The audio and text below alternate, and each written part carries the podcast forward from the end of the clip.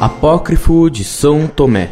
Carta enviada dia 13 de outubro de 2000, localidade Santos, São Paulo. Gostaria de saber sobre o porquê da Igreja Católica não aceitar o Evangelho de São Tomé e gostaria de que comentasse sobre essa parte. Abre aspas. O reino de Deus está dentro de você e à sua volta, não em prédios de madeira ou pedras. Rache uma lasca de madeira e eu estarei lá. Levante uma pedra e me encontrará lá. Fecha aspas.